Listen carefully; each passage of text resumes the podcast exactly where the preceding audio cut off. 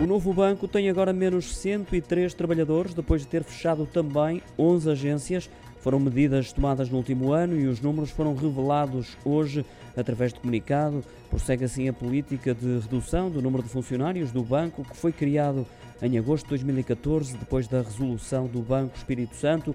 De lá para cá já extinguiu milhares de postos de trabalho, conta agora com pouco mais de 4 mil colaboradores e 292 balcões de atendimento. O novo banco divulgou também os lucros referentes ao ano passado, triplicaram em relação a 2021 ao ultrapassar os 560 milhões de euros.